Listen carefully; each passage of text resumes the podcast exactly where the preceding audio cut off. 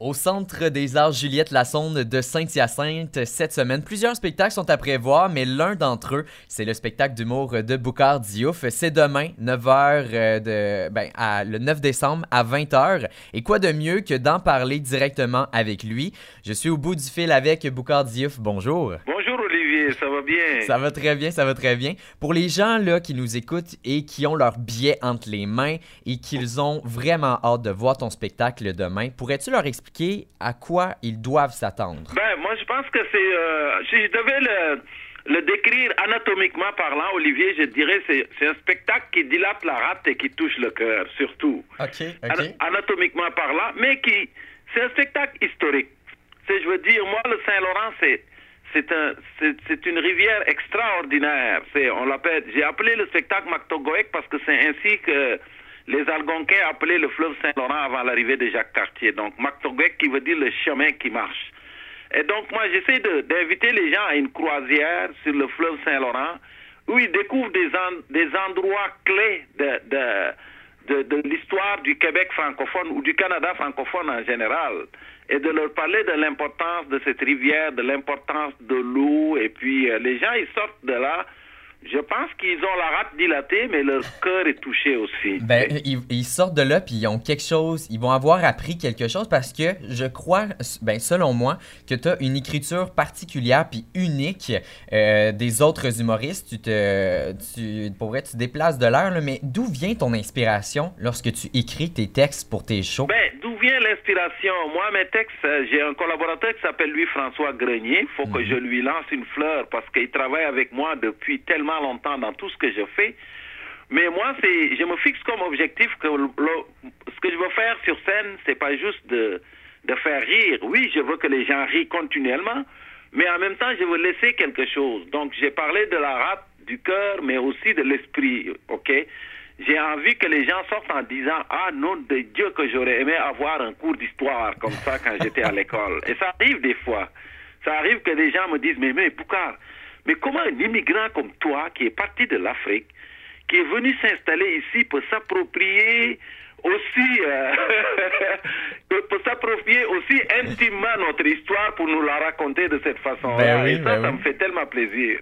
Puis, est-ce que tu aurais aimé ça, être un professeur d'histoire? Tu sais, tu parles euh, d'histoire, d'historique du Québec, puis tout ça, mais ça t'aurait-tu tenté, toi? Ça, mettons, là, t'étais pas, euh, t'étais venu ici, immigré, là, au Québec, tu aurais commencé à être professeur d'histoire. T'aurais aimé ça? Ben, moi, j'adore l'histoire, mais la biologie, c'est mon dada numéro un. OK. Moi, j'ai été, euh, j'ai fait mon doctorat en biologie à l'Université du Québec à Rimouski. J'ai enseigné là pendant huit ans aussi. Ouais, parce que... Donc, l'enseignement, l'enseignement surtout qui m'intéresse. J'adore enseigner. J'adore avoir un public et essayer de prendre quelque chose de complexe, l'emballer pour que ce soit plus facile pour eux. Et ce qu'on appelle la pédagogie finalement. Alors, j'ai trouvé une autre façon d'enseigner qui est fantastique, c'est-à-dire de faire du spectacle autour de la science. Puis, euh, de, au moins, et tu sais, quand tu es dans la salle, qu'il n'y en a pas un qui va lever la main pour te poser une question et t'emmerder. et parce que je crois que tu es ici depuis euh, le 91, je sais, je pense. Oui, c'est ça, tu es ici depuis 91. Est-ce que tu as vu un changement? Parce que là, toi, tu fais des, des spectacles depuis, euh, depuis quelle année? Ah, ça fait depuis 2006 à peu près, j'ai commencé à faire du spectacle, oui. Est-ce que tu as vu un changement de 2006 à 2021 dans les personnes qui viennent te voir en spectacle? Une différence? Ben, moi, c'est beaucoup les gens plus âgés qui venaient. Maintenant, j'ai mhm. beaucoup de jeunes qui viennent voir mon spectacle.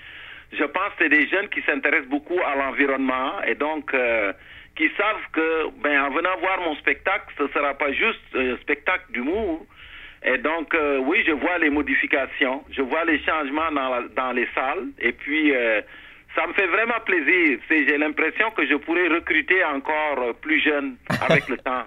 ben oui, puis en même temps, pourquoi avoir choisi le, le Québec? Parce que là, ça fait longtemps là, t'es, que, que tu es ici. Puis t'aurais pu, aurais pu aller en France, t'aurais pu aller, je sais pas n'importe où, mais pourquoi le Québec? Ouais, parce que, parce qu'Olivier, à l'époque, je ne connaissais pas la différence entre geler le cul et péter au fret, Puis maintenant, je le sais. Là, tu le sais, hein. Il fait frais. C'est quand les Québécois disent, il y a pété au fret pour moi, là, c'est, tu vois que c'est tombé raidement. C'est gelé bien raide, bien dur. Alors ça, c'est... Je me bats encore contre la, avec la nordicité. Et il y a un chapitre là-dedans dans mon spectacle où je parle du froid. C'est... Mais euh, le Québec, je, tous les jours, je remercie le ciel de m'avoir amené ici parce que ça a été euh, un coup de foudre. Et puis, euh, c'est un enracinement, moi, que j'ai voulu. Parce que je l'ai étudié, le Québec, je l'ai visité, je l'ai écouté, j'ai lu son histoire. Et donc, c'est un endroit que qui me fait du bien, voilà. C'est une très belle province, le Québec. C'est une très belle province.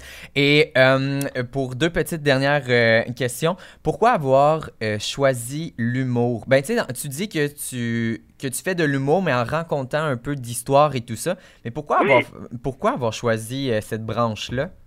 Oh, mais parce qu'elle était en moi. C'est un mode de protection, c'est un système de protection, l'humour, mhm. et qu'on développe pendant son enfance pour se valoriser autrement. Mais j'ai choisi l'humour aussi parce que c'est un outil de, de séduction extraordinaire, surtout avec les gens d'ici, c'est, je veux dire. Et puis, c'est, je l'utilisais comme outil pédagogique, moi, quand j'ai enseigné, parce que je pense que rire, ça permet de, de sarcler le cerveau humain. Ben oui. Ben ça prépare le cerveau humain à recevoir des choses plus sérieuses. Et puis, euh, c'est un outil, c'est c'est une particularité euh, humaine, pas juste humaine, parce qu'on retrouve le rire plus loin que chez les humains. Hein, on pourrait en parler un jour, mais c'est quelque chose de fantastique. Tu sais, une sagesse qui dit le rire, c'est comme les essuie-glaces. Ça n'arrête pas la pluie, mais ça permet d'avancer quand même. Alors, je, je, pense que c'est ça. C'est un outil de, de, communication fantastique. Ben, je suis, tout, je suis tout à fait d'accord avec toi. Et tu es allé un peu en ce moment là en me disant une citation. Et je sais que tu cites beaucoup, beaucoup ton grand-père. Puis je sais que tu l'as vraiment très profond dans ton cœur. Euh, oui. Puis euh, moi, euh, Boucard, euh, je, je t'écoute très souvent. Très souvent. Puis j'aimerais savoir pourquoi tu fais toujours des citations de ton grand-père. Ah, ouais, mais c'est parce que parce que je j'assume pas souvent les choses que j'écris. Ah, c'est pour ça, c'est pour ça. Alors, je, je, mets tout ça dans la bouche de mon grand-père qui n'est plus de ce monde, mhm. qui était fantastique quand même, mais il n'était pas, pas aussi sage que je le décris. ça fait que j'ai mis ça dans sa bouche parce que je sais qu'un jour, il va se manifester dans son ciel pour me dire, Boukhar, je vais te réclamer des droits d'auteur. Ça, c'est sûr. le connaissant un peu, là. Mais euh, oui, c'est... Euh, c'est une façon aussi de communiquer la sagesse des anciens, c'est de, de, revaloriser cette classe, cette, cette classe d'âge qu'on ne valorise pas beaucoup dans nos sociétés occidentales qui carburent à la productivité.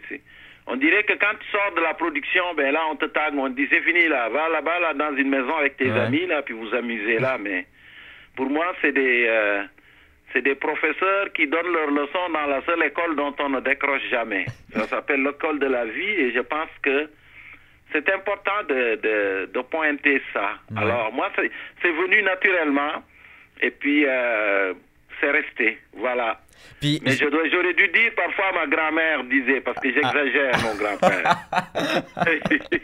ben, je répète aux gens euh, qui nous écoutent que c'est demain, à, le 9 décembre à 20h. Je suis allé voir s'il restait des billets disponibles. Il reste des billets euh, disponibles. Donc, c'est au Centre des Arts Juliette Lassonde de Saint-Hyacinthe. Merci beaucoup, euh, Diouf, puis je te souhaite que du grand succès pour euh, ton spectacle de demain. Ben, merci, Olivier. Joyeux temps des fêtes.